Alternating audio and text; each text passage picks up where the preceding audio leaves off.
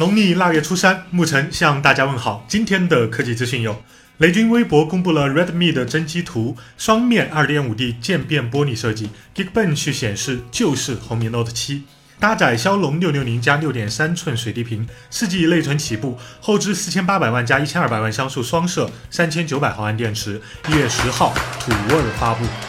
LG 推出可卷曲电视 Signature OLED TVR，搭载二代 Alpha 9处理器，新增了杜比全景声扬声器，支持 Line Model 四分之一显示模式，可使用屏幕控制音乐和智能家居，只需按下按钮，电视可在十秒内卷入底座，将在今年春季上市开卖。我就缺一个大房子和一个枕边人了。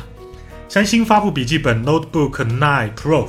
采用铝制机身设计，搭载 i 七八五六五 U 加十三点三寸幺零八零 P 屏幕，配备八 G 内存加二百五十六 G SSD 起，提供了用于书写或绘图的 Active Pen。